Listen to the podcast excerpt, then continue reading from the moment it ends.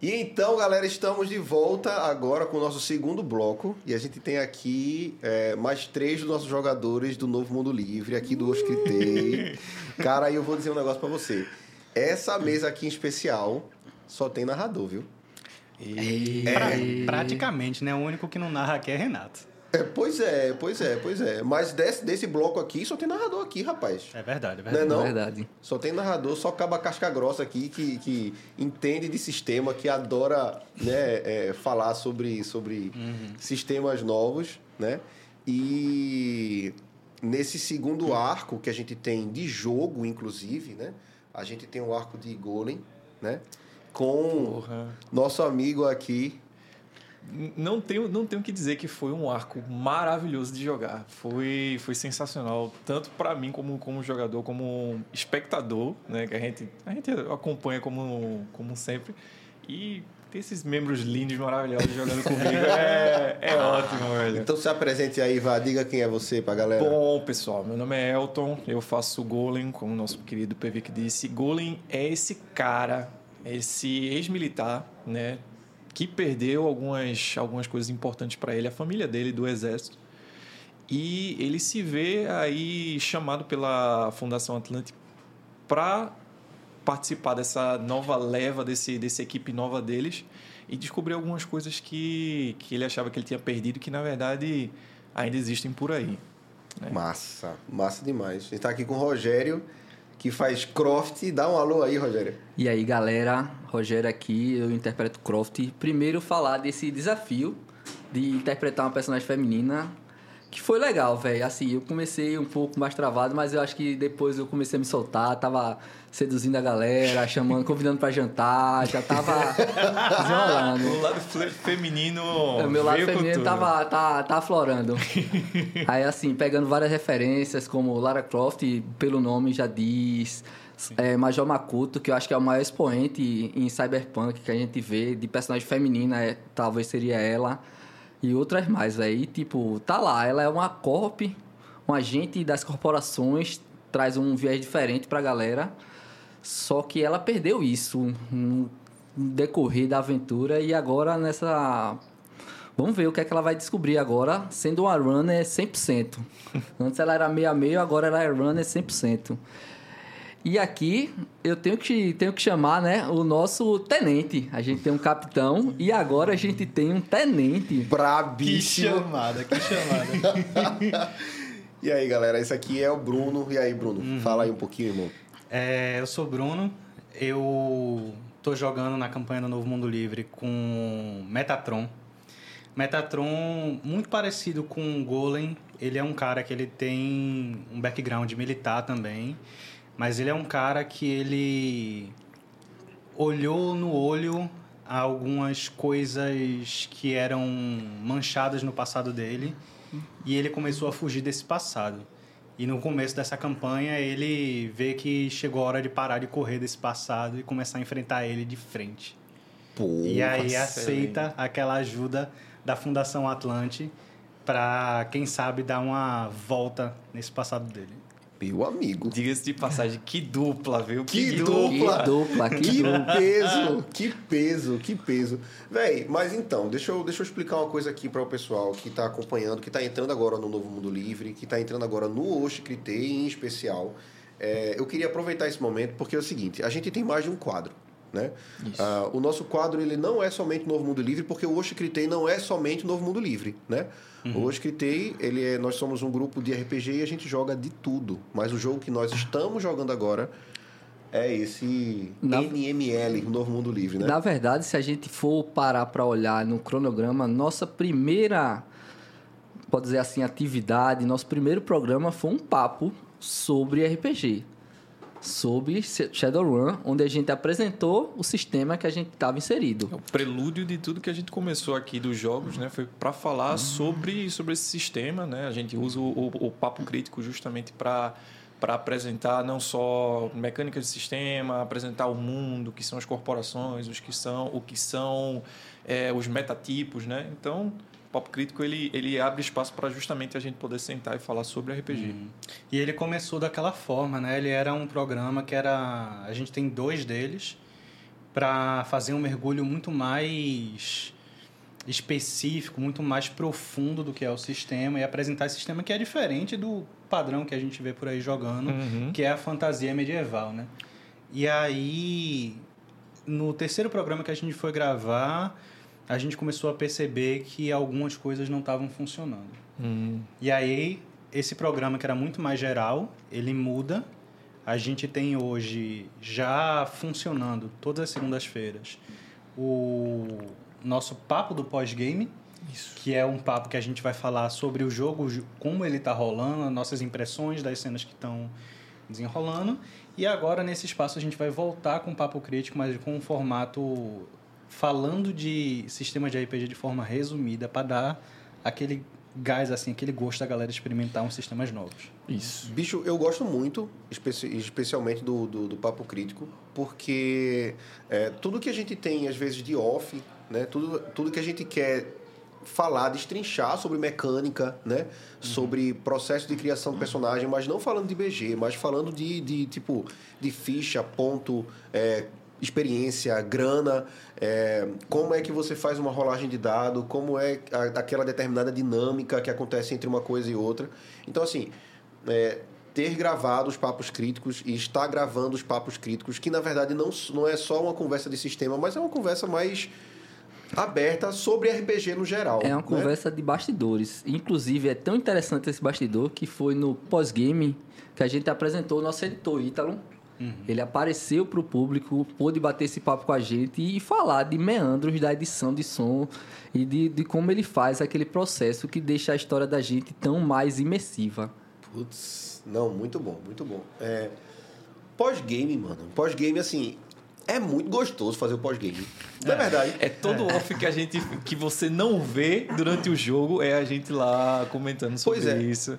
A gente tem uma rotina de gravação que ela é puxada, né? A gente pega um dia de gravação, a gente começa a gravar, digamos assim, já de noite, né? Termina de gravar meia-noite, às vezes até um pouco mais tarde, meia-noite e meia. Então a gente não tem tempo pra conversar sobre o que aconteceu na sessão, né? Mas vem a, a curiosidade, né? A gente não tem tempo hoje, pelo formato que a gente Exato, faz. Porque perfeito. o pós-game era uma coisa que a gente já fazia Sim. quando a gente jogava antes de começar o projeto do Na verdade, do assim, Pois é. conversa sobre a mesa, eu acho que isso é o padrão de qualquer mesa RPG. Você tem que ter É saudável. o, o comentário depois do jogo. Isso aí é o básico. pra Todo galera. mundo adora falar daquele seu personagem, daquela sua cena massa que você fez. Isso aí é Exato, fato, isso aí- né não? Uhum. Não, não tem pra onde correr.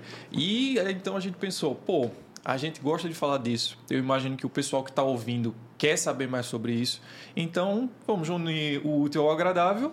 E aí a gente começou com esse projeto aí do, do, do pós-game, de sentar, de comentar sobre o que rolou no, no, no, no episódio, de como você pensou aquela cena, ou aquela reação do seu personagem, ou como você está interagindo com o mundo à sua volta, né? O que você pretende para o futuro, o que é que o, que o narrador tem pensado aí, como é que ele chegou nesse processo, né? Enfim, é, pós-game é, um- é é uma parada muito massa da gente estar fazendo. E agora que a gente tá com esse processo, a gente tem esse- essas conversas, a gente trouxe vocês para participar do pós-game. Os comentários que vocês fazem, seja no Instagram alguns, principalmente no Spotify, se vocês querem participar, se vocês querem interagir com a gente, galera, comentem no Spotify. Mandem e-mail para o oscritei.gmail.com, porque essa vai ser a maneira de vocês estarem construindo o pós-game com a gente. É. Pois é, pois é, Rogério. É muito importante essa, essa, essa parada. Às vezes, quando a gente fala, parece que é só mechan, parece que é só. Não é, velho, isso é Mas muito bom. É, cara, é muito massa quando a gente, dentro dessas plataformas, a gente consegue, através do pós-game, é, encontrar dúvidas que o pessoal tem e poder falar sobre isso abertamente de uma maneira muito tranquila, numa linguagem muito é, é, é, é, acessível. E tem sido realmente, foi muito bom ter lembrado, tem sido excelente fazer o pós-game com esse carinho, digamos assim, da galera que ouve e tem as curiosidades, né?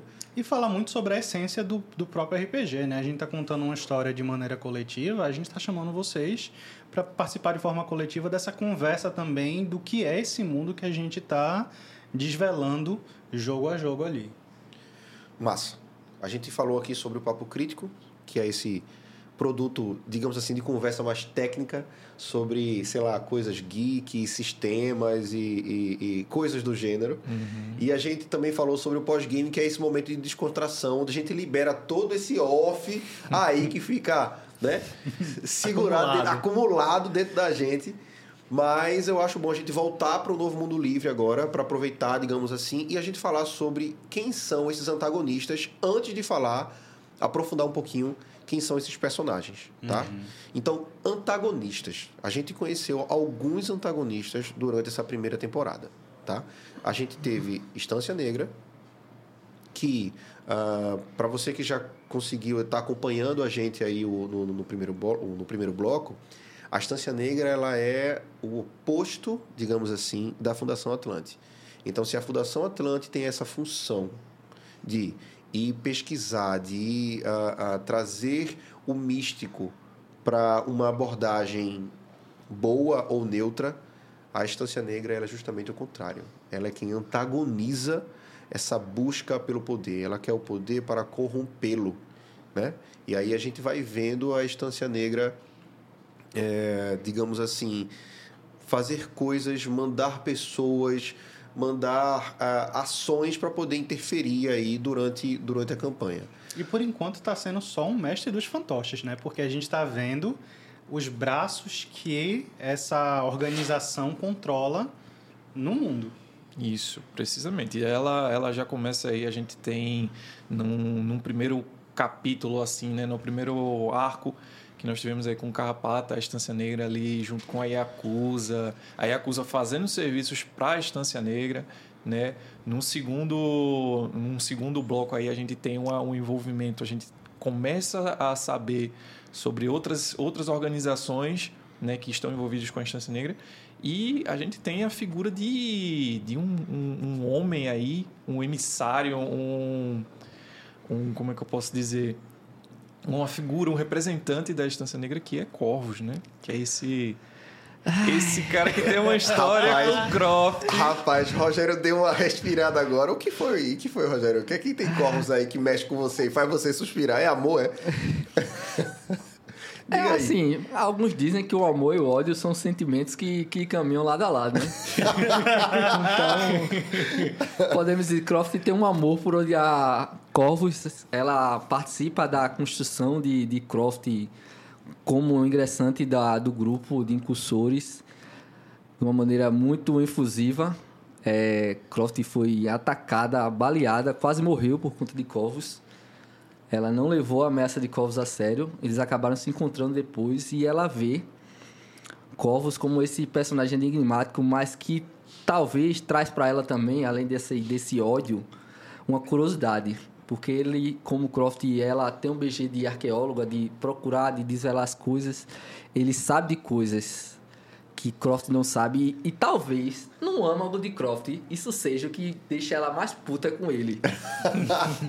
talvez, talvez. Rapaz, que talvez. interessante. Talvez seja esse aspecto. Eu não, não poderia ter parado para pensar antes, mas esse é esse fato dele saber as coisas, dele ser o caminho para ela desvelar alguns mistérios que ela já procura há muito tempo, seja a parada que deixe ela tão com raiva dele nesse sentimento. E a gente vê também com Corvus, paralela a uma movimentação que particularmente eu acho muito interessante, que é da Escorp.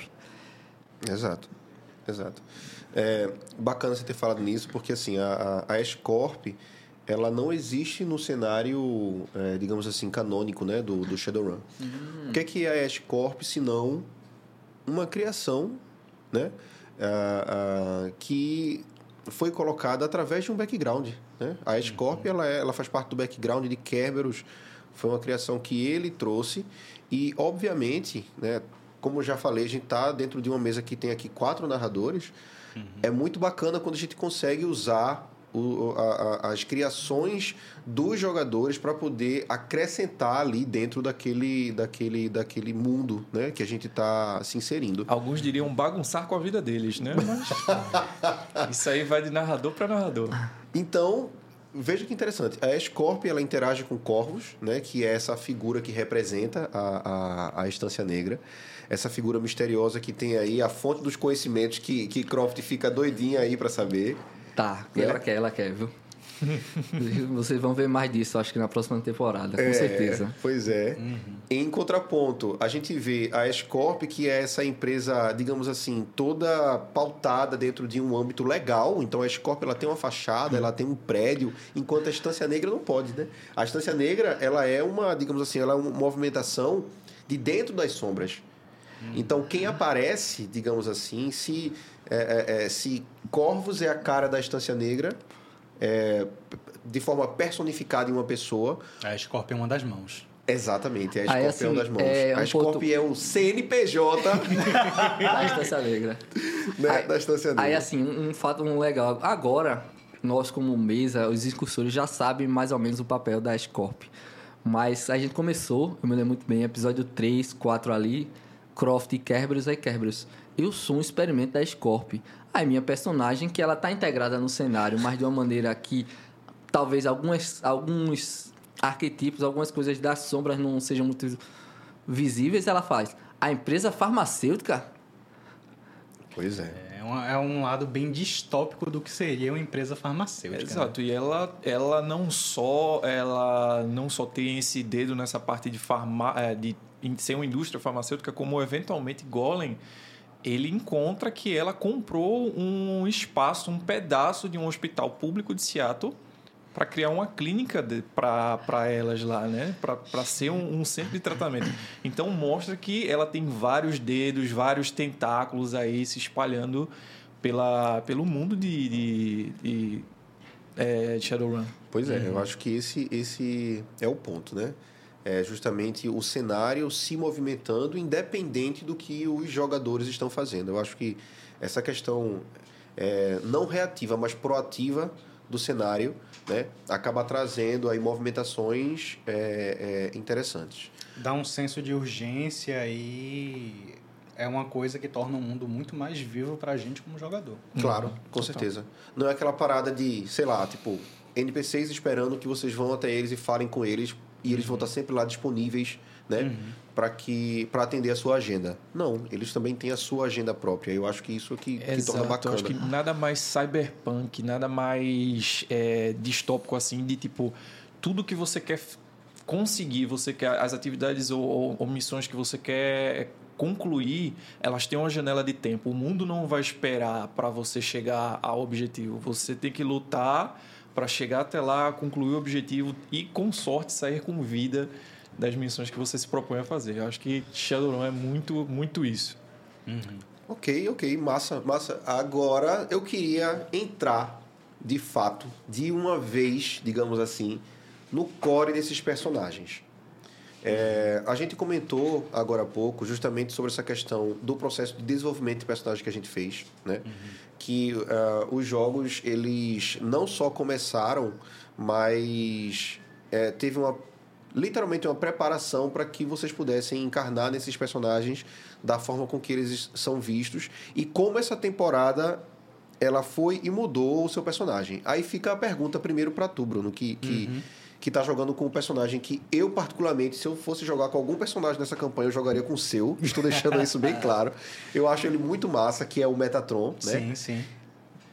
Quem é Metatron e como é que tu acha que ele mudou, mano, nessa primeira temporada? O que foi que aconteceu com ele? Me diz aí pra gente. Bom, velho, é, pegando o gancho né, do que a gente acabou de falar da Instância Negra e da Escorp, é, eu acho muito massa esse aspecto cooperativo que tem do RPG, tanto não só jogador com jogador, mas o jogador com narrador, né? Porque é, Metatron ele é um cara que ele servia a uma força militar que chama Hammer, que foi de um outro jogo seu. É isso aí. Eu trouxe de volta e eu criei, botei aquele tijolinho em cima, uma unidade específica de magos de combate que servem especificamente para combater, entre aspas, o terrorismo é, arcano, vamos botar assim. Terrorismo marcando. Bonito, viu? Gostei. Pois é.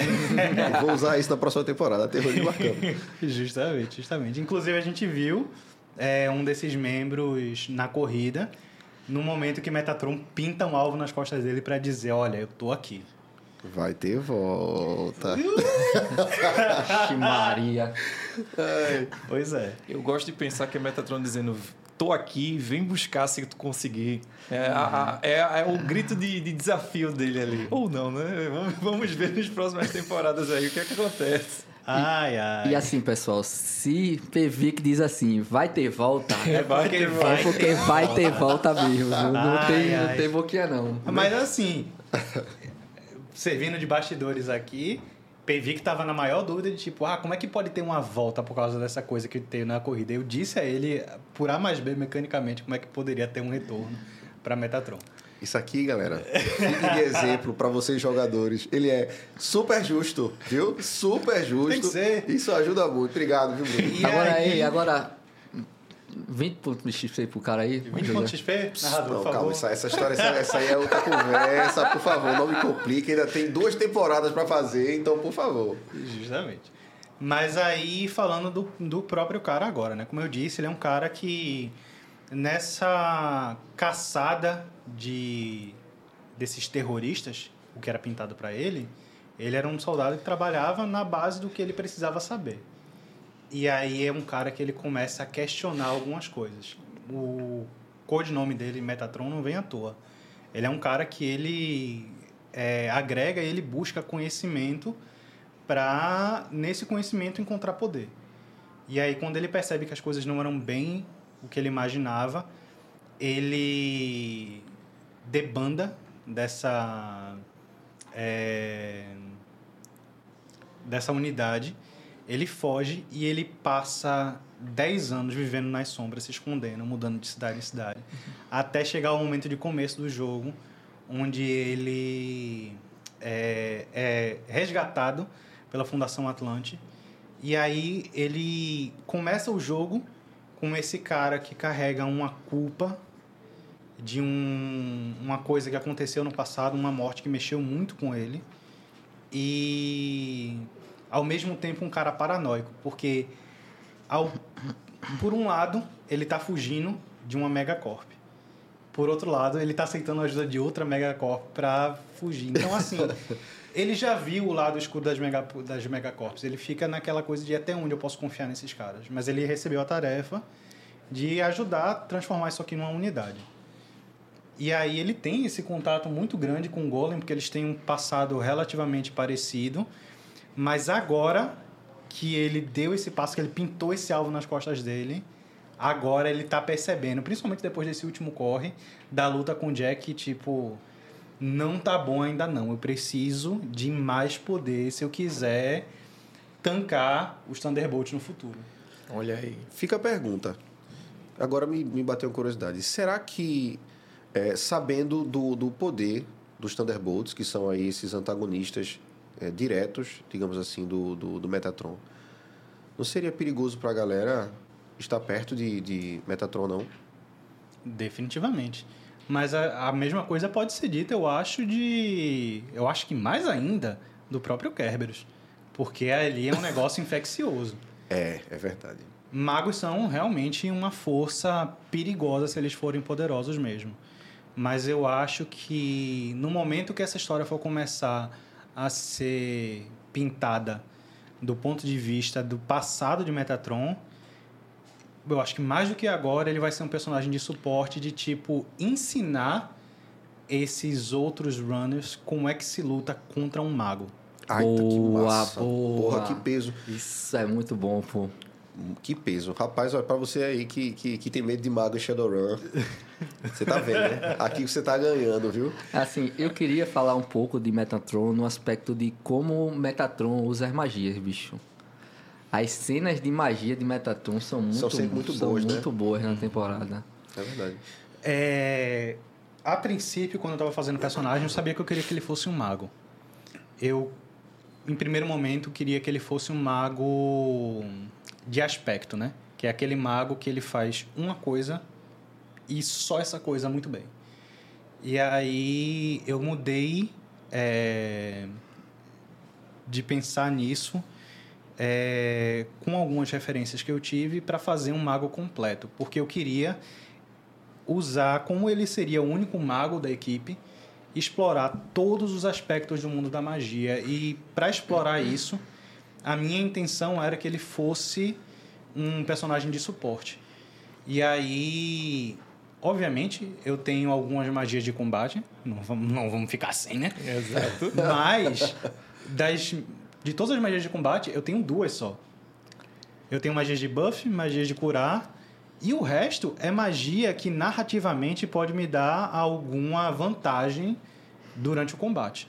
Mas veja bem, você tem uma, você usou algumas magias de suporte que, sinceramente, se você parar para ver assim, é tão perigoso quanto qualquer arma, né? Umas É, paradas aí de é, moldar metal, moldar concreto. Moldar concreto se tornou uma das magias, das minhas magias favoritas, eu quero dizer aqui.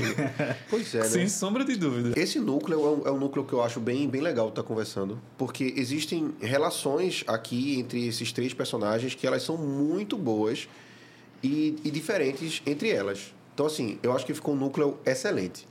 É, Mas existem diálogos que foram feitos entre Golem e Metatron por mais de uma vez na temporada que eles são simplesmente fantásticos. Eu acho, assim, olhando de fora, que principalmente de Golem para Metatron isso. Ainda falta Metatron dar uma resposta para ele nesse sentido. Eles conversam bem, mas assim, eu, eu senti que Golem foi muito mais aberto para Metatron e que começou a se expor mais pro, pro, pro colega. Assim, Metatron tá ouvindo e talvez Metatron já esteja mais aberto para fazer essa troca entre os dois e tal. Mas assim, realmente, eu fico falando, os dois entre si são como, tipo, colegas que lutaram juntos. Eles podem não ter lutado a mesma batalha, mas eles estavam nos mesmos lugares, eles sabem o que o outro passou. E isso, com- quando os dois jogadores conseguem se encontrar nesse aspecto, sai muito uma parada muito boa, velho. Eu acho massa que, Emocionante. que, que Golem e Metatron eles são muito táticos, né? Quando começa lá, digo, digo, porra, mesmo, isso é um filme, é, velho. Os caras estão É assim, fazendo um as- filme os de, cacoetes tudinho. um filme de guerra bom, na minha opinião, é aquele filme que você tem um grupo de soldados e eles trocam é, essa, essas particularidades entre si. Eles são abertos, eles são francos um com o outro. Um Resgate do Soldado Ryan, por exemplo. É bom a cena de ação, eles são eficientes naquele aspecto, mas é bom depois que eles param para conversar. Um pergunta da família do outro, um pergunta, pô, velho, por que a gente não salvou aquele cara naquela missão? Isso é que é dar o ouro da, da parada. E eu acho que é isso que Metatron e Golem trazem. Eles fazem muito bem, né? Fazem Isso, muito bem. isso é justamente como, como o Bruno disse. Metatron e Golem são hum, parecidos em, em, em muitos aspectos e pô, tem sido realmente uma das dinâmicas mais divertidas, na minha opinião, assim, de estar tendo com, com os personagens, que é justamente eles viveram, têm vidas diferentes dentro do, dentro do, do, do background militar de cada um, mas eles passaram por coisas parecidas, então eles se conversam muito bem. Eles sabem a necessidade de você ser uma equipe coesa, tática, que faz as missões de uma forma muito muito direta, muito organizada, né? E sabe os perigos que você tem quando você não faz um negócio desse. Eles viveram isso né, recentemente com, com a equipe quando a, a, a ideia tática foi jogada pela janela e aí eles, não, a gente está fazendo isso errado, a gente tem que trazer de volta isso que a gente viveu, né? E não só como com, com, com Metatron, mas com Croft também, Golem, ele, ele vê uma, uma proximidade de uma pessoa que, tipo, quer fazer. Quer, é, é o tipo de pessoa que pega uma missão e ela, não, eu vou fazer isso aqui certinho, vou fazer isso direito e vou chegar até o final 100% assim. É uma pessoa direta, determinada. Muito bom, muito bom, mano. E assim, eu vou até aproveitar agora para perguntar, porque a gente já viu como é que é, como é que funciona essa dinâmica dos soldados. Mas o que é que é Croft? Quem é Croft? Como é que como é que foi esse processo para tu? O que é que tu acha que teve? Dá uma dá uma explicada aí, mano. Croft, como eu já tinha falado no começo, primeiro partiu desse meu me desafiar a fazer um personagem feminino. Eu acho que cada um, alguns podem ter já entrado nesse aspecto e tal, e sabem como é a dificuldade de você querer fazer um personagem que não é só uma skin feminina, mas sim uma personagem feminina em si. Eu quis trazer, quando a gente começou a construir a questão da, dela ser uma corp agent, e assim, eu jogo, eu já joguei Shadowrun algumas vezes e geralmente a gente vê muita parte baixa. Shadowrun, a parte baixa do mundo, Seattle, a parte pobre, aquela luta pela sobrevivência diária, que é a parada do, do- dos runners. Só que eu fiz, Pevic, eu queria levar a gente pro pro alto. Eu queria levar com o Croft a gente para ver, tipo, um leilão, uma parada, ela num apartamento dela bom. Assim, situações diferentes. Uma festa. Uma festa. Situações que dão uma diferenciada desse aspecto de runner, de, do, do aspecto sujo do Cyberpunk. Que é o core, a gente não pode correr disso, mas eu acho que é bom a gente dar uma variada para mostrar como é o cenário lá em cima. Que até algum cenário que alguns runners querem chegar. Brick, Brick com certeza gostaria de estar em alguns cenários que, que Croft aparece. Com certeza. Claro, com certeza. Com certeza. Entendeu? E isso que eu quis trazer, e a gente, no decorrer da história, a gente foi meio que quebrando isso. Ela estava lá como uma corp, ela foi fazer uma missão para a Aztec Technology. Ela é uma arqueóloga, isso é importante ser dito. Ela procura artefatos da era passada. Ela é, ela é uma estudiosa, a gente está na sexta, sexta, era. sexta era. É uma estudiosa da quinta era. E ela é apaixonada pela cultura da Quinta Era. Até usei muito, acho que mais no, no, no primeiro, mas eu sempre uso, procuro usar anagramas da, de onde a gente vive agora, porque é o que representa a Quinta Era, de jogos, de alguma coisa assim, para falar um pouco do conhecimento dela histórico. Uhum. E isso é algo até que é quebrado já no, no nosso game de preparação, que é Croft, pare de olhar o passado e olhe o futuro. Uhum. Que peso, viu? Que peso. Rapaz, Só que. Rapaz, para uma pessoa que que está sempre olhando para trás mesmo, né, para o, o passado, procurando essas respostas, trazer essa reflexão aí é, é, um, é um peso. É, só, ela ainda não conseguiu internalizar muito bem isso. porque ela acha que o que tem veio do passado, ou pelo menos o que ela acha que veio do passado, é importante. Então, ela tá lá nesse aspecto.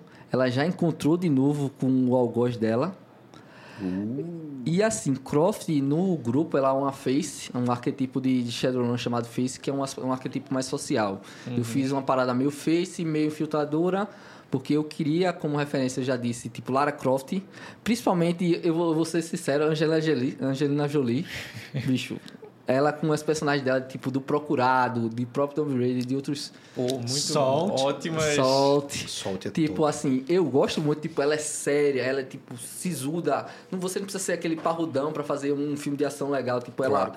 Croft é muito séria. Eu realmente não, não tenho muito senso de humor que talvez Brick, que nem La Carrapata trazem. Mas, assim, e ela é muito pró-time. Principalmente nessa primeira temporada, ela procurou, tipo facilitar, ser uma facilitadora para o grupo. Primeiro através de contatos dela e depois através de tipo de estar tá com cara, de acompanhar ou até de bicho, dar uma palavra, meu irmão, você consegue. Sempre colocando com quem ela tá ali, sempre colocando a pessoa para cima, colocando Isso, isso. Ela quis que tipo, é um papo de coach mesmo, de tipo elevar a moral da pessoa para a pessoa desempenhar mais. Funcionou com a carpata, a gente tentou com com o Golem viu que não deu, às vezes você tem que contrapor, contrapor o amigo. E assim, e realmente é algo que ela não tem medo. Episódio, vai ter um episódio depois de uma cena fortíssima.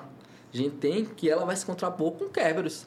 Ela não, ela tá na posição, ela sabe do que Kerberos é capaz, ela viu o que Kerberos fez e mesmo assim ela se, com, de, se contrapôs. Eu acho que é por isso que, que ela e Golem conseguem trabalhar tão bem. É essa seriedade, essa vontade de, de chegar ao objetivo final é, concluído, né? bem feito, bem amarrado. Eu acho que altas vezes eles, eles se conversam muito bem. Nem sempre nem sempre, né? Tem uns, uns momentos aí que não Assim, rola. ela viu que às vezes não vai dar certo no, no, no, no coach quântico positivo, aí tem que dar uma... uma Mas é muito interessante porque se tem um, um, um, jeito que você pode descrever Croft, é uma pessoa com quem você pode contar. Porque ela tá ali, diferente, eu acho que do estilo de vida ou da visão de mundo de Golem e Metatron, mas ela também tem um objetivo para chegar. E se eu posso falar do meu lado, essa diferença de visão de mundo, porque ela é uma corp, ela com certeza é, frequentou círculos muito diferentes dos de Metatron. Ele talvez não tenha esse contato agora com o Croft, mas eu tô curiosíssimo para quando a gente começar a investigar o passado dela, porque essa parada dos artefatos mágicos com certeza vai interessar ele. Bacana, bacana. E eu vou fazer um paralelo aqui também que eu acho bem interessante que Croft faz, tá? É... Croft ela tem uma, uma, um approach, ela tem uma forma de agir com a, com a galera que eu acho muito semelhante ao approach do, do digamos assim, eu diria que de um dos NPCs chave da temporada do jogo, na verdade, que seria a Alpha. Né? Verdade. Eu vejo, se- quando eu paro para pensar em um novo mundo livre sem Alpha, eu consigo automaticamente pensar em Croft como uma pessoa que conseguiria fazer, que conseguiria trazer, digamos assim, essa carga de responsabilidade, que conseguiria trazer essa, essa liga que o grupo precisa para poder eh, não só fazer como nortear essas, essas incursões eh, em prol de encontrar o objetivo deles lá, né? Sem dúvida nenhuma. E assim, por estar, querendo ou não, no mesmo nível que os outros, eu acho que Cross consegue ser muito mais empática do que eles, até do que a própria Alpha. Boa, é um bom, é um bom ponto. Pelo fato de ela estar em campo e Alfa não, que ela consegue ter essa visão mais, mais pé no chão de como são as coisas. né? Tendo tido um momento com a Alpha durante esse jogo, eu vou aqui fazer um advogado do diabo, E- defender ela e dizer que e dizer não, que eu consigo ver a dificuldade de Alpha de ter uma talvez uma ligação com a gente, porque e talvez isso fique evidenciado agora no começo da segunda não temporada. defenda não, porque, se ela Porque ela- vacilar... Ela Cross perdeu uma equipe inteira. Uma equipe de um cara que a gente acabou de salvar, com quem ela tem um filho, pô. Ai, Bruno, sabe aquele Eu- XP que você falou? Opa! Assim, gente pode repensar. Isso a gente tem que. Isso aí é um ponto que, tipo, pra Croft entra como uma- um viés pra Alpha, mas eu tenho que dar os parabéns a PV que aqui é algo que deixa a NPC muito mais crível, muito mais, é, tipo, palatável pra gente. Tipo, ela. viva, né? Ela, viva, ela, é, um- é, ela é uma pessoa própria, né? Dentro É. desse mundo. Assim, ela, a ela gente- existe, ela existe apesar da gente estar lá. Antes de a gente, acho que talvez ir pro, pro principal, da, eu queria falar um pouco dos NPCs, galera. Prestem atenção nos NPCs. Principalmente Alpha, o Dealer e até alguns que só fazem apresentações é, esporádicas. Teve um de La Carrapata agora. Sorriso. Sorriso. Sorriso. Sorriso. É Muito bom, excelente. E assim, aproveitem, porque é a, é a maneira que PV que aproveita pra ele interpretar e É, jogar. colocar pra fora um pouquinho, né, mano? Porque, assim, Agora eu vou jogar, né? O narrador Agora também é jogador, É, galera. é, a hora, é a hora que o cara. Fala aí, PV, que é muito gostoso você ter um monte de personagem pra explorar, né? não? É massa, mano. É você, você fazer os NPCs e tem os NPCs que você leva pro coração, né? Você realmente leva pro coração. E, e realmente, eu acho que o bacana do tamanho do jogo e, e do formato de jogo que a gente tá fazendo é que a gente pode explorar os NPCs. né? Isso é, com certeza. Então, explorar os NPCs, digamos, é, é, tanto na sua tridimensionalidade, mano. Porra, isso é muito bom, isso é muito bom. Então a gente tem o Dealer, que é apresentado como Mr. Johnson, a gente tem o Mike, que já é completamente diferente dos outros. A gente tem a Alpha, que tem uma- um objetivo muito específico. A gente tem o Sorriso, a gente tem o, o, O Ryuji. o, o Ryuji, que é o contato da Yakuza. Então, assim, é, são NPCs que a gente tenta trabalhar com eles e retrabalhar o tempo todo Uhum. para que eles sejam personagens recorrentes do mundo. Não é aquele cara que você vai ligar uma vez e você, vai, você nunca mais vai tratar sobre, sobre, sobre ele. Mas eu queria muito falar, muito falar sobre Golem. Por quê? Porque nessa primeira temporada a gente teve dois arcos e o segundo arco, o arco que dá o encerramento dessa primeira temporada é o de Golem. E assim, pra mim, em, em- em- questão de, de preparação e talvez até de complexidade mesmo de, de incursão, ah, o de Golem foi bem pesado. Então diz pra gente aí, Elton, quem é Golem, indo, indo assim, se aprofundando, tá? Se aprofundando, quem é que é Golem, como é que foi pra você o início da temporada, como foi essa transformação dele entre, entre ah, ah, o começo e o fim dela, e o que é que tu pensa sobre, sobre esse personagem? Bom, é, Golem, como eu tinha dito, ele é esse ex-militar, né? Ele fazia parte de uma unidade do exército da, dos Estados Unidos eh, canadenses, né? E durante uma missão, junto com a equipe dele, no... no- Panamá. No, Panamá, né? Vamos, vamos salientar. algo deu errado. Algo, uma missão simples, uma missão objetiva, saiu dos eixos e ele perdeu todo mundo da equipe dele. É basicamente a família adotiva dele ali dentro do exército. E ele sai do exército um, um cara quebrado, um homem quebrado, vivendo é, por viver, né? Não, sem, sem mais nenhum objetivo. E aí, eis que aparece Alpha, né? E ela traz ele com, a, com essa possibilidade de lhe mostrar assim: olha, você não perdeu tudo e tem essa pessoa aqui que ainda está viva.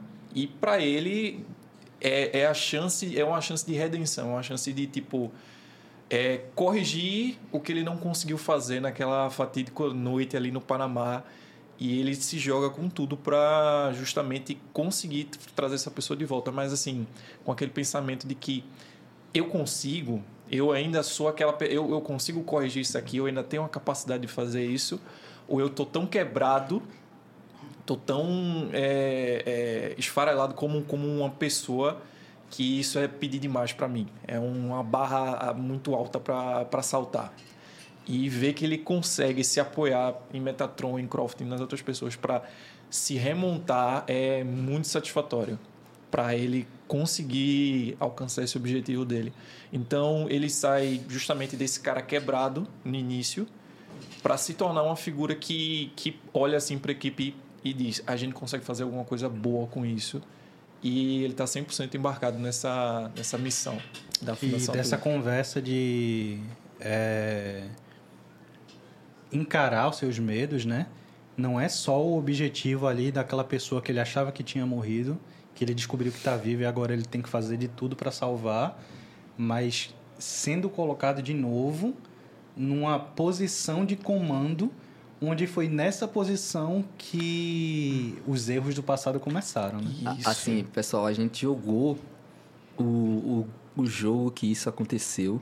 Foi muito bom jogar esse jogo. A gente, tipo, o talento da nossa mesa, assim, não é querendo, eu vou dar uma, vou dar uma upada. Você, você, eu vou dar uma. Vá, vá, puxa o peixe. Faça um carinho, faça um vá. A carinho, gente, vá. a gente joga muito, velho. Puta merda. Véi, Vocês ouviram aqui primeiro. assim, assim, bicho.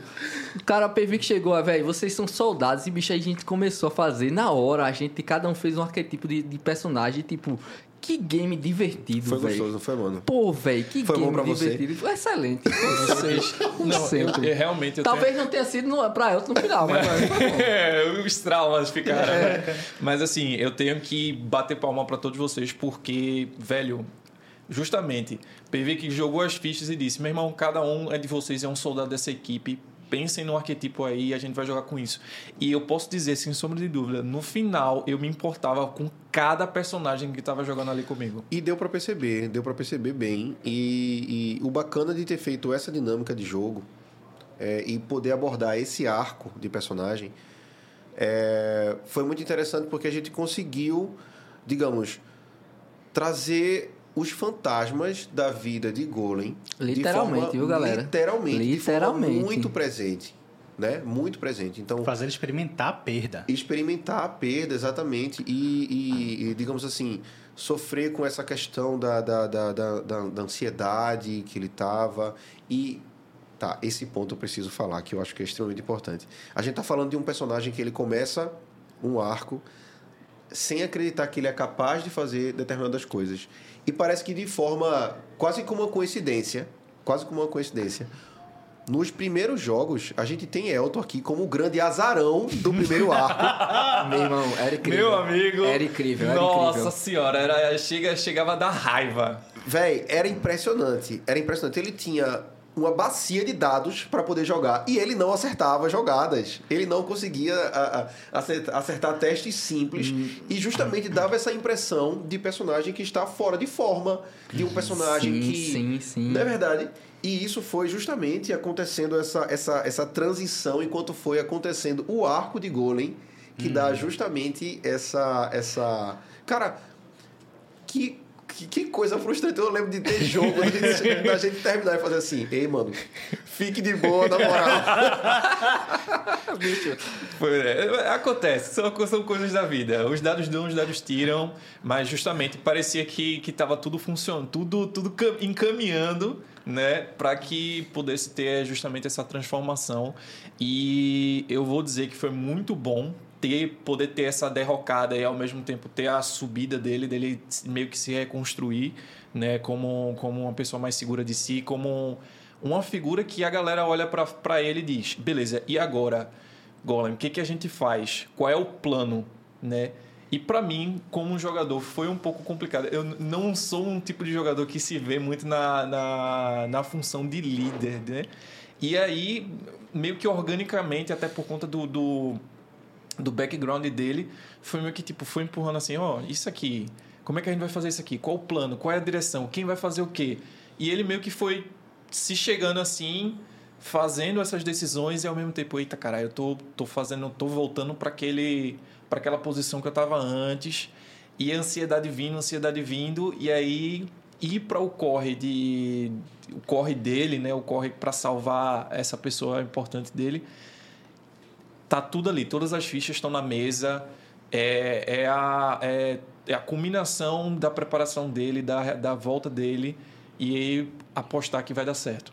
Massa, massa demais. Ele Massa vem, demais. ele vem quando a gente termina o primeiro corre de uma de uma derrota. A gente, eu sinto que a gente venceu aquele corre, mas Golem particularmente ele saiu derrotado. E há uma, há uma um crescimento. Ele começa e justamente aí que começa a maré de sorte de, de Golem, ele começa a se A real é que Golem destacar. ele tem um modus operandi completamente diferente de todos os outros. Verdade. tem um modus operandi completamente diferente de todos os outros. Apesar do, do padrão tático, ele é um personagem que ele, ele não tolera perdas. E não tolera perdas nem do lado dele, nem do lado dos outros. Eu diria que ele tem essa humanidade muito latente Sim. dentro dele, né? Mas é isso aí, vamos lá. Nós chegamos agora no momentozinho final aqui da nossa, da nossa, da nossa conversa, do nosso bloco. E eu tenho uma surpresinha aqui, Opa! que é para colocá-los numa situação complicada. Ai. Ai, Tá certo? Para colocar numa situação complicada. É um quadro que eu inventei hoje, mais cedo, chamado Como Dani Kill, em referência a um amigo nosso, do, do nosso coração aqui. eita. Como é esse quadro? É o seguinte, eu vou falar, certo? Eu vou chamar um por um aqui. E eu vou falar três personagens da cultura pop ou geek, certo? E vocês vão dizer quem ganharia num combate mano a mano. Tá certo? Ok. Então vamos lá, começando por Croft. Antes, antes de mais nada, vai rolar XP no final? Não, É, não, não, peraí. Ei, não, não, não, não, 20 não, de. XP, Pevic. Não, não, sem condições, isso aqui é só Galera. suposição. Vocês estão assistindo, comentem. Narrador, 20 XP? Vamos comentar! Cancela, cancela, corta essa parte aí, corta essa parte aí. Bora lá, Croft. Croft contra Viúva Negra. Oxi, Croft, meu amigo. Eu não tenho nem dúvida. Eu boto fé, eu boto fé. Que O confiança. X1 honesto, o X1 honestíssimo. Ok. Croft contra Mulher Gato. Qual delas? Qual delas foi uma boa? Porque assim, eu vou ser bem sério, eu ainda voto em Croft, mas se for Michelle Pfeiffer, aí a gente tem que conversar. Tem que conversar, Tem que né? conversar. Tá Michelle Pfeiffer, é, talvez, aí, talvez tenha, tenha um... Vai ser uma batalha mais difícil. uma Halle Berry não, Halle Berry nem, eu nem boto no meio aqui. Halle Não, Berry difícil vai aqui. ficar agora. Opa. Difícil vai ficar agora. Três espiãs demais. São três agora. Porra. Cara, o três E gadgets. demais. Elas têm gadgets. e com acessórios. Eu, eu digo logo que só ganha, elas ganham no pau, mas no estilo eu sou mais Croft. viu? na que moda, na né? moda, Croft tá se destacando. Irmão, eu digo a você, depois daquele, daquele, aquele vestido que Croft puxou, Foi meu bacana, amigo, realmente ela ganha só, só aí, velho. Ela precisa só disso. Mas temos um último combate. Croft contra Corvus. Eita. Fale logo, fale logo. Tem que ser. Não, vai ser Croft, porque ela já disse que o próximo, a próxima vez que encontrar vai ser um tiro nele, na cara dele. Eita, Porque ela tem que Chá se- braba. Bravo. ela tem que se vingar. Assim, não é nem escolha, é questão de sobrevivência. Questão sobre É questão de Quem sobrevivência. atirar primeiro E ganha. assim, antes disso, ela vai arrancar o que ela puder arrancar dele. Eita. Porque é assim que ela funciona. Bora lá agora com o Metatron, colocar você na saia justa. É, meu amigo, aqui não tem perdão não. É isso aí. Vamos lá? Metatron contra o Valkyria da DC. Combate. É, esse é. É, eu acho que Metatron ganha. Ah, olha aí. Tem que, ter, tem que ser, Tem que tem que ser justo, tem que ser confiante. Doutor Estranho. Olha, eu vou ser bem sincero, não ia ser uma luta não, ia ser uma conversa pra trocar figurinha, aprender alguma coisa. Ei, mas com, com mais 20 XP. Pô, vai ver se é. Veja bem, existe um negócio desse. eu vou, eu vou botar apenas aqui o título, certo? O Doutor Estranho ele é o Mago Supremo. O Metatron ainda não chegou lá. Ainda, não chegou Ainda lá. não, tem ainda tempo, não. Tem tempo. Ok, mas outro usuário de magia agora. Isso aqui Harry Potter. Oxi, Bota no meu Deus do bolso. céu, Dá pro caldo. Eu dobro esse menino no meio. Bota no bolso, pô. Por Bota no favor, bolso. por favor, não descancele. Agora, por fim, contra Alpha. Uh, eu acho que no atual estado de Metatron, hum, ele escolheria perder para Alpha. Olha, Que nobre, viu? Só pra dizer aqui que Alpha é roubada, viu, galera? Opa! escute pra saber. Escute Escute pra pra saber, só pra quero, saber. só, só digo isso, só Alpha é roubada. E agora Golem. Ui. Vamos lá. Rufem os tambores. Golem contra Capitão América. Eles vão sentar pra conversar, velho.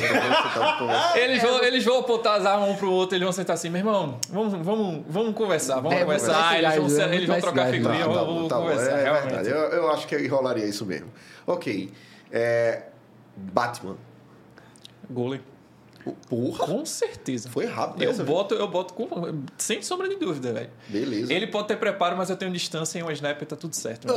Oh, oh, ok, ok. Já que colocamos armas de fogo na parada, Alucard. Uh, Rapaz. Não pense muito não, ó, é ligeiro. Aí, aí eu acho que o Penion. Acho que o Penion, mas é boa preparação. É boa preparação. Porque tem, um, tem uns vampiros aí que, É, né? que talvez. Oh, Que É uma talvez preparação. Golem vai ter que vai ter que lidar no futuro, né? Então, eu acho que é, Então- é interessante. Vamos finalizar com esse último combate aqui. Kerberos, do Novo Mundo Livre. Esse eu acho que tem mais chance de rolar, viu? Temos uma, temos uma tensão aqui na mesa. Que Maria. Rapaz, esses nos últimos jogos que tivemos, a gente Golem querendo ou não ficou sabendo de que nem tudo, nenhum vampiro, ele é 100% imparável.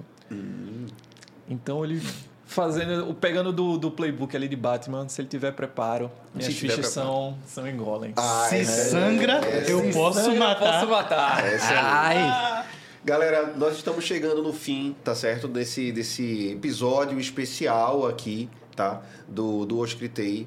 É, em comemoração ao fim da nossa primeira temporada, que começou ah, em março e agora estamos aí com 25 episódios, todos editados, todos sonorizados. Então, é um processo que ele foi feito com muito esmero, né? Ele foi feito a, a- a várias mãos aí colocando. Ah, durante a semana a gente tem bastante trabalho para fazer com gravação, edição, sonorização. Mais uma vez, um abraço gigante para você, Ítalo, é, que ajuda com a gente aí nessa parte de, de sonorização, um editor incrível. Ah, mas é um trabalho que ele precisa de mais, demais, demais, demais de dedicação acima de tudo, né? E essa dedicação que a gente tem colocado é tanto por a gente gostar do trabalho que a gente desenvolve, como por a gente achar que ele é passível de ser compartilhado e de alcançar muita gente para que vocês entendam que essa mesa de RPG, a sua mesa de RPG, pode fazer histórias incríveis, contanto que vocês queiram fazer histórias incríveis. É, galera, eu queria agradecer também pelo programa e eu queria pedir para vocês continuarem fazendo o que estão fazendo, assistindo, compartilhando, falando com a gente. É, velho, eu nunca pensei em, em, fazer conteúdo dessa forma. Eu acho que ninguém da mesa nunca pensou. Mas, velho, quando a gente recebeu uma mensagem de carinho, a pessoa dizendo que estava acompanhando a gente, todos os episódios. Eu vou lembrar agora de cabeça Jorge, um amigo meu Danilo, que todo episódio ele fala comigo, comenta o episódio, assim. Eu fico muito feliz com isso, isso enche muito meu coração e vamos para cima, para segunda temporada, fazendo, construindo esse mundo, não só a gente, mas a gente junto com vocês, com nossa comunidade. É isso que a gente quer. Total, total. Assim, a atenção de vocês é uma coisa que é muito mais do que a gente poderia pedir e tá recebendo isso e tá passo a passo, crescendo de leve e desenvolvendo esse mundo e compartilhando as, as, nossas histórias, eu acho que é uma parada que não tem como descrever, velho. Pois é, é extremamente gratificante, justamente os comentários que a gente, que a gente recebe, né, comentando sobre o, sobre o episódio, o que gostou, o que não gostou, é, ou até mesmo para exaltar, é, levam, é, é, admirar a história, né, que, como você disse, Bruno, é o que mais importa para a gente. A gente está contando isso. Né? A gente está conseguindo e ver que a gente consegue fazer tudo isso com, com essa equipe tão, tão, tão preciosa assim. É, não é muita gente, mas a gente está fazendo um produto que a gente tem muito orgulho, muito, muita paixão de fazer. Né? Mundo, novo Mundo Livre é, é negócio para estar em casa, botar no colo, carregar. É, velho. Então é isso, galera. Muito obrigado por acompanhar o Hoje Critei e o Novo Mundo Livre. E até a próxima temporada. Valeu. Falou. Valeu, galera. Valeu, galera. Obrigado.